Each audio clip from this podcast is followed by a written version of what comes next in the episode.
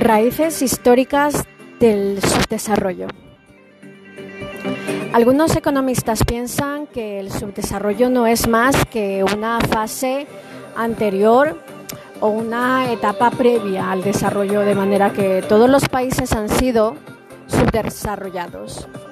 En algún momento de su historia, esa es la tesis defendida por el ejemplo por W. W. Rostow quien en 1960 publicó Las etapas del crecimiento económico para este autor, todas las situaciones pueden analizarse con unos pocos instrumentos de análisis, estructura y crecimiento de la producción, tasa de inversión, etc. Además, y sobre todo, la teoría de las etapas de Rostow considera que existe una senda universal de desarrollo por la que transitan todos los países independientemente de su situación geográfica. Para ese enfoque carece además de importancia que unos países empiecen a seguir esa senda antes o después. Rostow distinguió cinco etapas principales del desarrollo por las que habrían pasado países tan distintos como Gran Bretaña o la India, la sociedad tradicional en la que predomina la agricultura, hay una baja productividad y se registra una débil movilidad social. Las condiciones previas al despegue que conllevan el desarrollo de las infraestructuras de transporte, el aumento de productividad por las mejores en la educación, la tecnología y los valores sociales y la constitución de una clase de empresarios innovadores. El despegue, take off, un punto de inflexión durante el cual se diversifica la actividad productiva con la aparición de industrias motrices, aumenta la tasa de inversión, inversión PNB, del 5 al 10% y se desarrolla la clase capitalista, lo que desemboca en un crecimiento sostenido o autoentretenido. El camino hacia la madurez, en el que aparecen nuevos polos de crecimiento, siderurgia, química, electricidad. Vuelve a incrementarse la tasa de inversión hasta el alcance de 20% del PNB y se consolida la burguesía y eh, la era del consumo de masas, periodo culminante en el que la actividad productiva se reorienta hacia los bienes duraderos del consumo, automóviles, e, electrodomésticos, se mantienen el nivel de la tasa de inversión y se consolida una amplia clase media con un alto nivel de vida. Rostow Llegó incluso a asignar fechas a las tres últimas fases para varios países del mundo. Por ejemplo, el despegue se habría producido en 1780-1830 en Inglaterra, en 1952-63 en la India. La teoría etapista de Rostow ha recibido numerosas críticas. En primer lugar, algunos historiadores de la economía critican la asignación de fechas a las distintas fases en los diferentes países. Por ejemplo, la historiografía revisionista de la Revolución Industrial Inglesa. La llamada escuela de la protoindustrialización cada vez hace más hincapié en las ondas raíces temporales de ese proceso que se remotan a algunos siglos antes de finales del XVIII siglo. En segundo término, muchos economistas se oponen a la pretensión de universalidad del esquema rostoiano y la persistencia de países desarrollados cuando los subdesarrollados se embarcan o pretenden embarcarse en el desarrollo. Es decir, la coexistencia de países ricos y pobres limita la generalización inmediata y automática al conjunto del mundo, de lo que no es más que una evolución histórica específica, la de Europa Occidental. Dicho de otra manera, no es lo mismo industrializarse siendo la nación más avanzada del planeta y una potencia colonial, como era la Inglaterra de la Revolución Industrial, que hacerlo figurando entre los países más pobres del mundo y siendo una colonia explotada por un metrópoli como por ejemplo la India de la primera mitad del siglo XX es tercer lugar. Se ha causado al análisis del Rostow de superficialidad explicativa por su simplismo, límites borrosos entre las fases con características comunes, por ser una mera descripción de las condiciones del desarrollo y no un análisis de sus mecanismos desencadenantes e impulsores y, en definitiva, por constituir poco menos que una perogrullada. El despegue se produce cuando aumenta la inversión, pero porque aumenta la formación de capital. Por último, una cuarta crítica es la dirigida a su exagerado determinismo histórico, ya que todas las etapas son puntos de paso obligatorios y no hay posibilidad de acostar saltándose alguna de las fases. En sumo, Rostow y la teoría convencional conciben el subdesarrollo como una situación de retraso respecto del desarrollo o como una etapa previa al mismo. Otros economistas como Paul E. Baran o Andrés J. Frank piensan que el subdesarrollo es un producto histórico causado por el colonialismo y el imperialismo y que lo que distingue a los países desarrollados de los subdesarrollados es una diferencia, no tanto de nivel o de grado, como de estructura y de naturaleza. En otros términos, frente a quienes consideran que hay una senda única y universal de desarrollo, se alza la voz de quienes dicen que desarrollo y subdesarrollo son dos caras de una misma moneda. A Jefran, dos manifestaciones de un único proceso, Pebarán, el de acumulación de capital a escala mundial. Todo hace pensar que estos últimos autores tienen buena parte de razón. El saqueo colonial y la dominación económica contribuyeron en buena medida a lo que Marx llamó la acumulación originaria de capital, esto es, la disponibilidad de un excedente de origen externo, con todo es ciertamente exagerado y simplista considerar a la explotación de las colonias como principal elemento generador de la revolución industrial en Europa, que se debió a factores fundamentalmente internos, los cambios en la agricultura, los transportes, etcétera.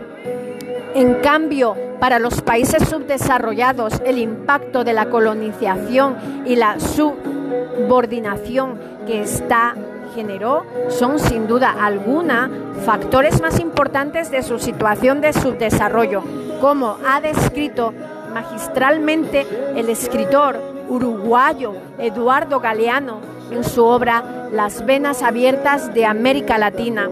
Cabe señalar que la falta de acuerdo entre economistas se registra también en la consideración que merece el propio estudio del subdesarrollo para algunos. Sería una mera aplicación de análisis general de raíz, neoclásica o liberal. Para otros, por el contrario, sería un análisis económico específico con sus propios instrumentos analíticos y objetos de estudio un brillante economista del desarrollo británico, Dudley Sears, escribió a principios de los años 70 un artículo titulado Los límites del caso especial, en el que afirmaba, paragrafaseando a Keynes, que la situación de los países desarrollados no era sino un caso especial que debía estudiarse con instrumentos específicos y muy distintos de los necesarios para analizar el caso más general de los países subdesarrollados.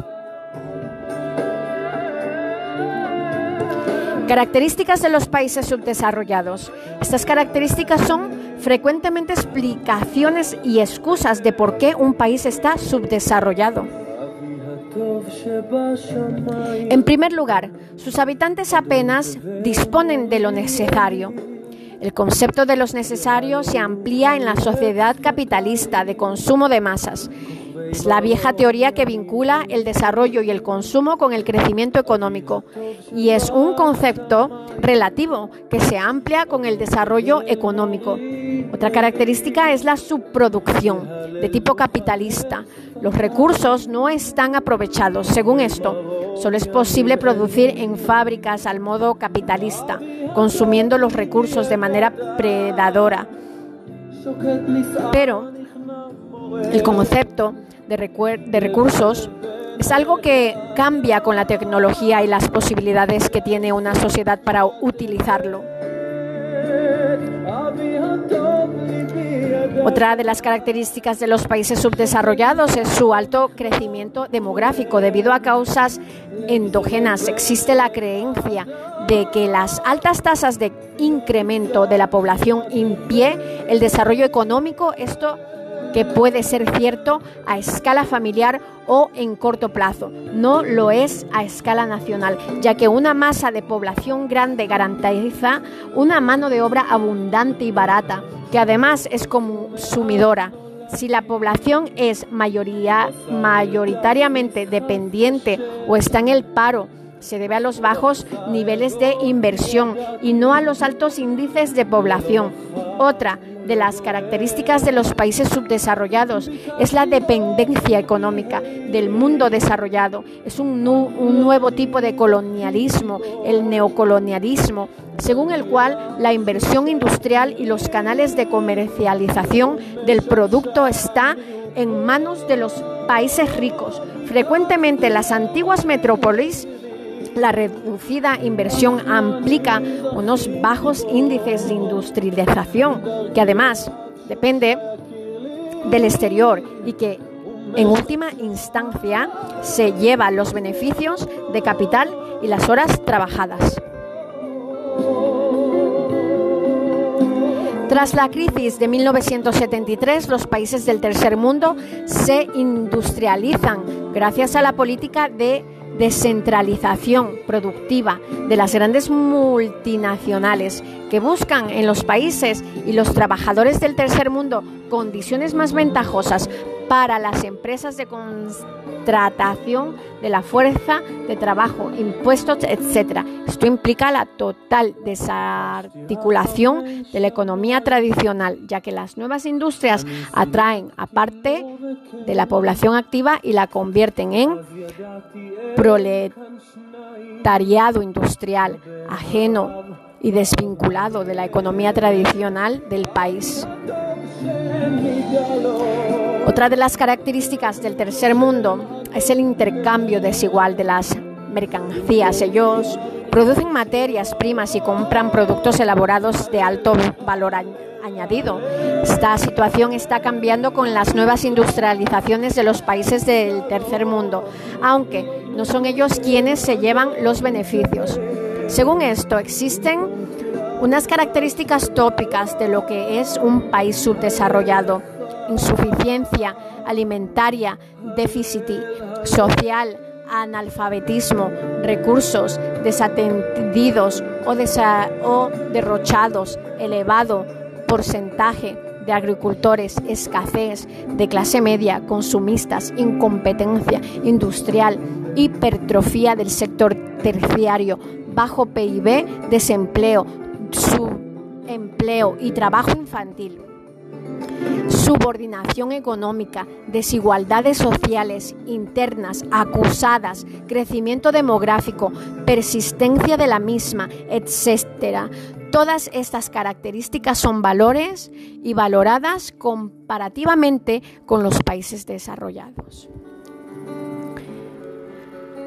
Pero esta concepción de lo que es un país subdesarrollado ha quedado desfasada en los últimos 30 años, ya que se ha desarrollado unos procesos de industrialización, alfabetización, caída del crecimiento demográfico de la población y descenso de la producción y la productividad agrícola, que hacen temblar estos criterios. En realidad, estas características de los países subdesarrollados son los efectos que una economía subdesarrollada produce en una población, no las causas, son frutos de la indesignidad intrínseca que introduce el sistema capitalista que tiene acumular capital en unos países detrayéndolos de otros. Si analizamos atentamente las sociedades de los países capitalistas, podemos encontrar grupos de población que tiene las mismas características que las de los países subdesarrollados. Es el llamado cuarto mundo. La única diferencia es que en los países del tercer mundo esta población adquiere el carácter de endémica, ya que están alejados del centro capitalista y que tienen unos canales de distribución de la riqueza malos y escasos. Causas del subdesarrollo. La falsa teoría de la raza. Es un principio se pensaba que el desarrollo humano estaba basado en cuestiones de raza por existir decían los defensores de esta hipótesis, unas superiores a otras, o mejor dicho, por pensar que la raza blanca era superior a todas las demás. Esta teoría se basaba en la historia o cierta para la historia, fuertemente influida por el darwinismo social que confirmaba la superioridad económica bélgica e industrial de parte de los países europeos y algunas de sus antiguas colonias como Estados Unidos o Canadá sobre los demás. A esto se unía que las naciones europeas habían colonizado y estaban colonizando casi la totalidad de África, parte de Asia, y lo habían hecho en el pasado con Oceanía y América. Aunque esto aunque es cierto que la evolución humana, como cualquier otra evolución, tiende a adaptar a ciertos individuos para ciertas situaciones, casos como una, visible ventaja que posee la raza negra sobre todas las demás en ciertas disciplinas físicas. Todos los intentos para demostrar una menor inteligencia o laboriosidad de una raza sobre otra han fracasado. La constatación del error en esta teoría aparecieron ya con la guerra ruso-japonesa en el siglo XIX. En el siglo XXI, donde un ejército no blanco derrotaba a otro blanco para asombrar de las demás naciones las cuales consideraban al gigante ruso como claro ganador ante una nación mucho menos poblada y oriental. Otro ejemplo podría ser Bahamas, un país poblado básicamente por negros que posee un notable desarrollo para los estándares del continente americano. Posteriormente, los procesos descolonizadores han demostrado la falsedad de esta teoría. Asimismo, la cultura occidental puede haberse impuesto en América y la mayor parte de Oceanía, Australia y Nueva Zelanda, pero no ha sido así. En Asia, en África, donde sus dirigentes no son descendientes de europeos y en muchos casos, como la India, no siguen los patrones occidentales del mismo modo. A principios del siglo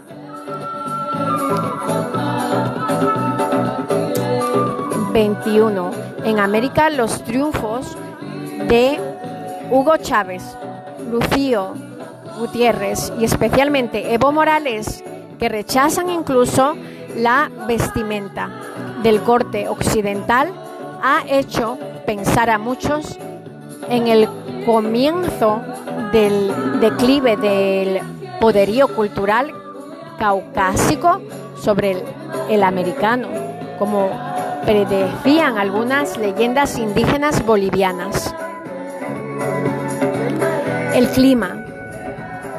Hay determinadas condiciones climáticas como una excesiva sequedad, ya sea por frío o por calor, que no favorecen al desarrollo. Muchos autores, como es el caso del africano Ali Ahmad Rui, han postulado la importancia del clima, unido a la riqueza de recursos como primera causa del subdesarrollo. Así, la abundancia de alimentos, de que disfrutan las zonas tropicales y ecuatoriales del, de tierra. Lo innecesario del abrigo y el refugio frente al frío y la facilidad de construir nuevas chozas hacen poco necesario el ingenio que permite progresar en un ambiente donde realmente no es necesario. Este autor afirmaba en la serie de los africanos que de niño iba siempre descalzo y nunca necesitó investigar ni fabricar algo parecido al calzado, como si lo necesitaban fabricar los habitantes de climas templados. Según el autor keniata, la de recursos alimenticios que ofrecen lugares como el África tropical genera otra debilidad a las sociedades que viven en ellos, la falta de planificación. Al contrario, que en otras latitudes donde aparecen épocas de escasez en, zonas tropicales, no es necesario la organización social y el reparto de tareas, razón por la cual continúa Mar Rui. La mayor parte de las poblaciones africanas no se organizaron en estados y naciones hasta la llegada del colonialismo Pese a la constatación arqueológica de que sociedades tropicales como los mayas parecen haber alcanzado cierto grado de desarrollo, al menos en arquitectura. Es opinión casi unánime que, una clima, que un clima estable y generoso en recursos es un freno al avance material de una cultura. También se reconoce que los extremos tampoco permiten el desarrollo. Caso de las zonas desérticas o las árticas. El colonialismo. Ligado a las consecuencias de clima, la diferencia especialmente tecnológica entre unas regiones y otras se fue acentuando con el tipo. A esto contribuyó el aislamiento que provocaron los océanos, los grandes desiertos y las enfermedades que impidían un contacto real entre distintas civilizaciones. Cuando estos problemas pudieron ser superados, las naciones tecnológicamente más avanzadas consiguieron imponerse con cierta facilidad a las demás y utilizarlas para su propio beneficio. Esta situación llevó en muchos casos por no decir en todos, al desprecio de los pueblos. Colonizados, a la creación de fronteras y separaciones arbitrarias, a la potenciación de unas tribus o etnias sobre otras y al escaso o nulo esfuerzo por educarlos y formarlos en materias económicas y técnicas. Estos motivos acarrearon una dependencia son respecto a las metrópolis antiguas, metrópolis especialmente en los que se refiere a maquinaria, tecnología y personal que la maneja también dejaron fuertes desigualdades en la distribución de la tierra y otras riquezas en poder de muy pocas familias.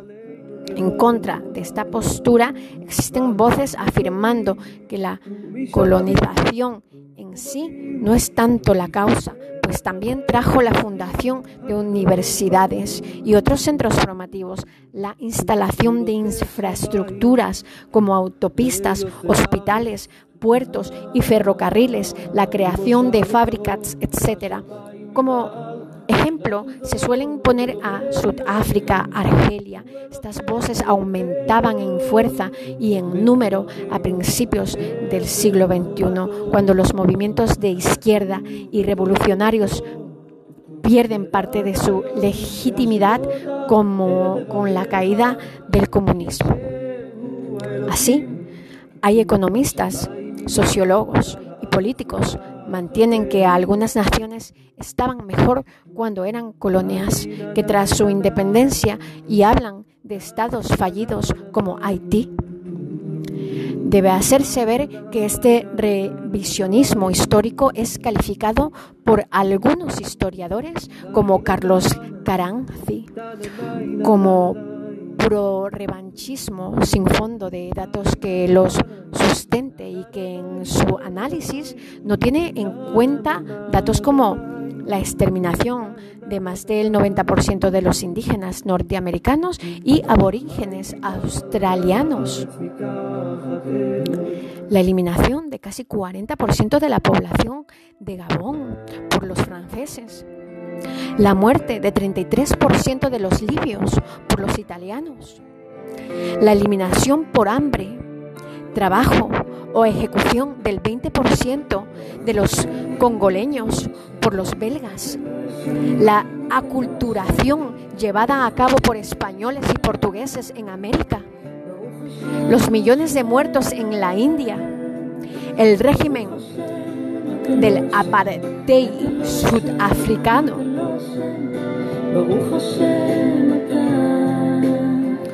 Hoy en día, tras el proceso forma de descolonización, podríamos hablar de muchos casos de neocolonialismo, entendido como el predominio e influencia económica, cultural, política, etcétera, sobre los países descolonializados o subdesarrollados, en general por parte de antiguas potencias coloniales o de países poderosos REAE. No dejamos pues de asistir a un colonialismo encubierto que consiste en el control económico de un país políticamente independiente, pero económicamente subdesarrollado.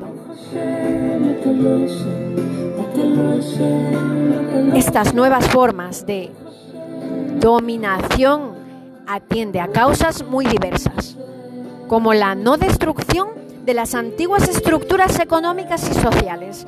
Tras la liberación política de las colonias, se mantuvieron generalmente las antiguas estructuras económicas, la dependencia de las importaciones de la metrópolis, la concentración de la producción en ciertas materias primas para a Europa y la carencia de los médicos de los medios técnicos y la capital.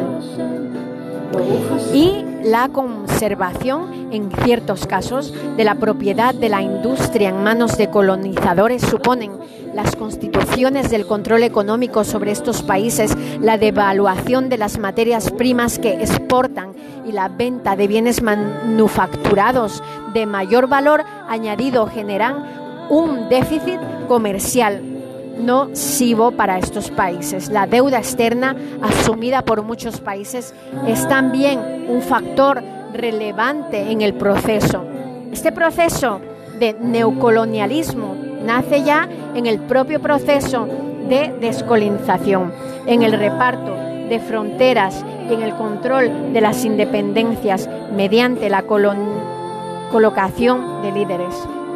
Títere las grandes potencias disponen de un predominio tecnológico, comercial, de capital y sociopolítico sobre los países dependientes que les permite imponer condiciones de explotación y extraer parte de los excedentes producidos interiormente a los países dependientes.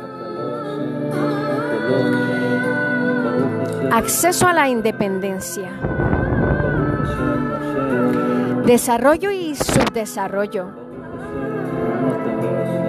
La religión. Para algunos autores, sin el lugar de una mezquita hubiera una iglesia, especialmente luterana, el país podría ser más rico. Para otros, Esa afirmación significaría hacer ciencia de una simple coincidencia.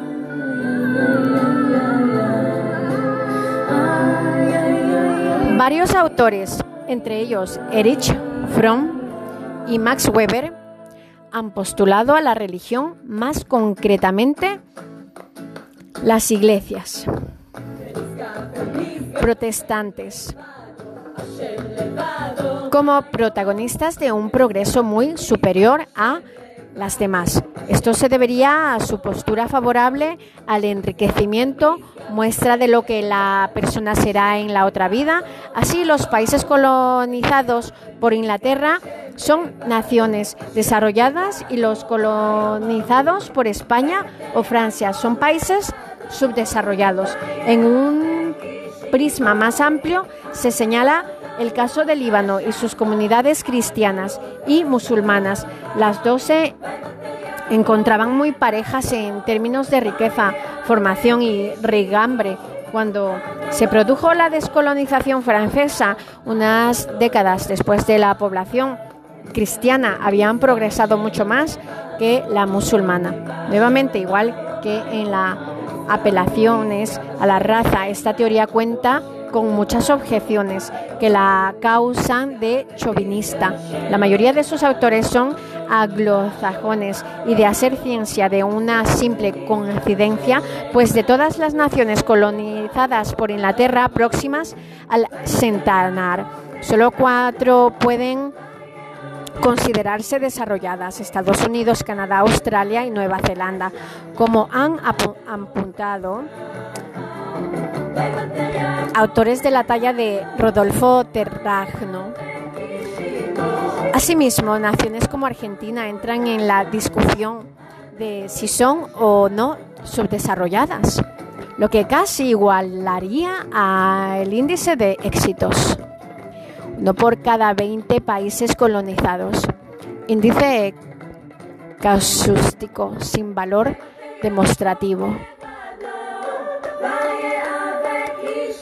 Contribuye a refutar esta teoría el hecho de que regiones colonizadas por luteranos como Namibia, por los alemanes, Indonesia, por los holandeses o la propia India, Pakistán, las joyas del imperio británico no se pueden considerar, ni mucho menos países desarrollados. La actuación de las naciones ricas.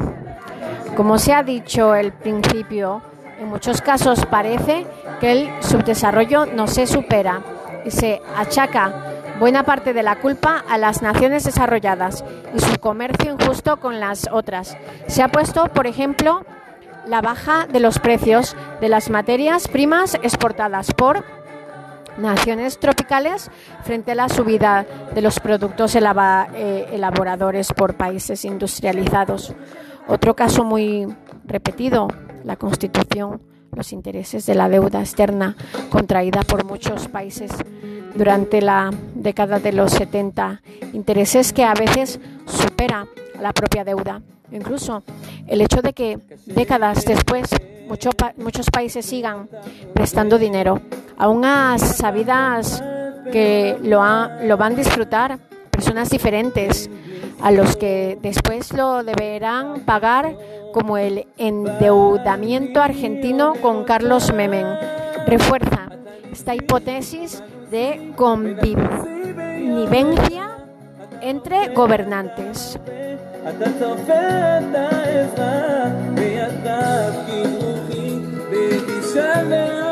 Rodolfo Terragno, en su libro El nuevo modelo comentar un tercer ejemplo indicador es favor de esta teoría es la financiación de la agricultura en países como España, Noruega, Francia, que lleva a producir excedentes de alimentos regalados después de como ayuda humanitariamente o vendidos en el mercado internacional o muy bajo precio.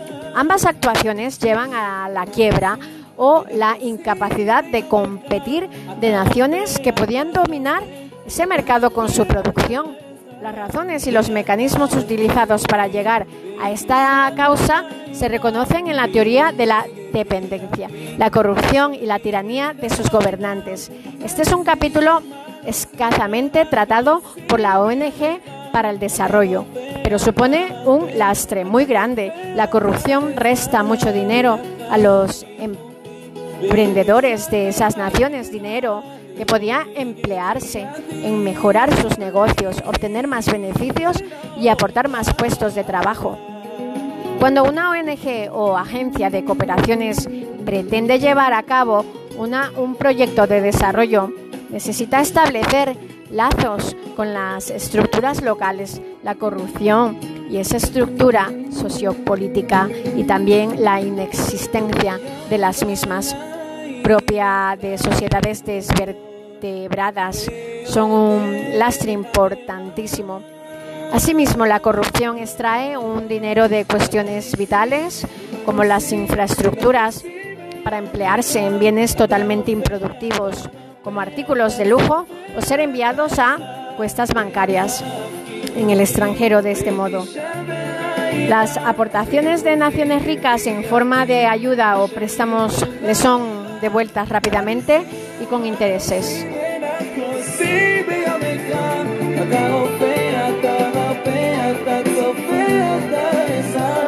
Otro efecto provocado por la corrupción de los gobernantes es la escala solidaridad que promueve en el pueblo. Esto lleva a un mayor vulnerabilidad frente a unos poderes que en muchas ocasiones no son muy respetuosos con los derechos humanos, además de dificultar las posibilidades de asociaciones entre los habitantes del país, imprescindible para una tarea colectiva como el desarrollo. Por último, suele ser habitual que cale en estas sociedades la idea de que la corrupción generalizada e impune es algo inevitable, por lo que no resultaría lógico ni práctico luchar contra ella, llevando a más desidia y más corrupción. Así se puede llegar a escuchar en discursos públicos francés como Robat, pero poco en el antiguo Zaire o en el, en el Atravio de algunos dineros destinados eh, a ayuda humanitaria en Argentina.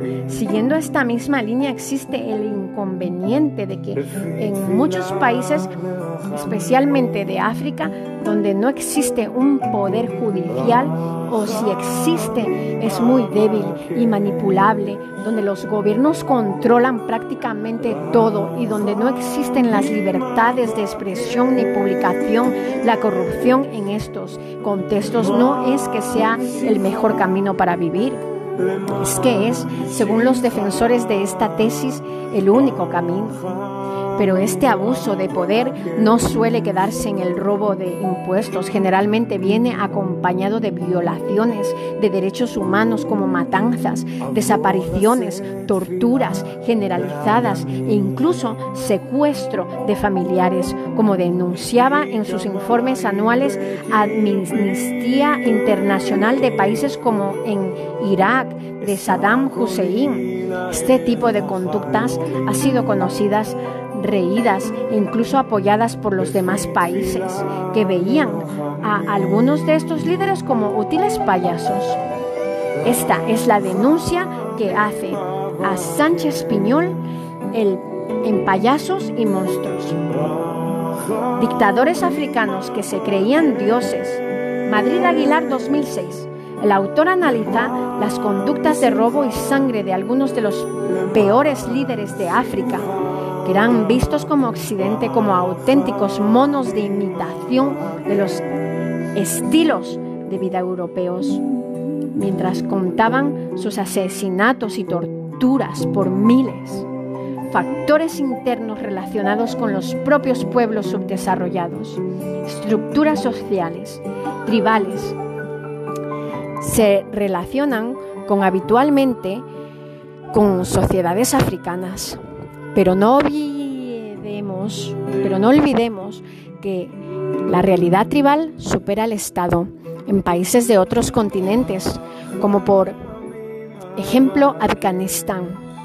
el, el, escaso sentimiento de identidad nacional, los derechos del trabajo para pasar el momento presente en lugar de para asegurar un futuro corrupción, son factores que llevan a una escasa capacidad de aprovechar los generalmente muy abundantes recursos naturales de que disponen.